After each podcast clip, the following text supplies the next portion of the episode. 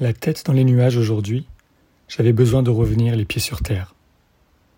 Le cœur et le corps à fleur de peau, tous deux sensibilisés par les défis de la vie du moment, je décide de me reconnecter à la nature, mais cette fois par le mouvement intérieur.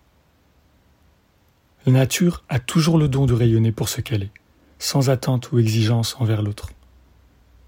Et lorsque je m'y connecte par l'intention, l'échange est immédiat et très efficace pour moi. Je choisis donc un bel arbre et après avoir posé mes valises énergétiques, je me connecte de façon subtile à ce qu'il est, en acceptant l'échange et les énergies du moment. L'ancrage est presque instantané, une sensation d'enracinement du corps, ce qui vient aussi alléger mes pensées et mes émotions.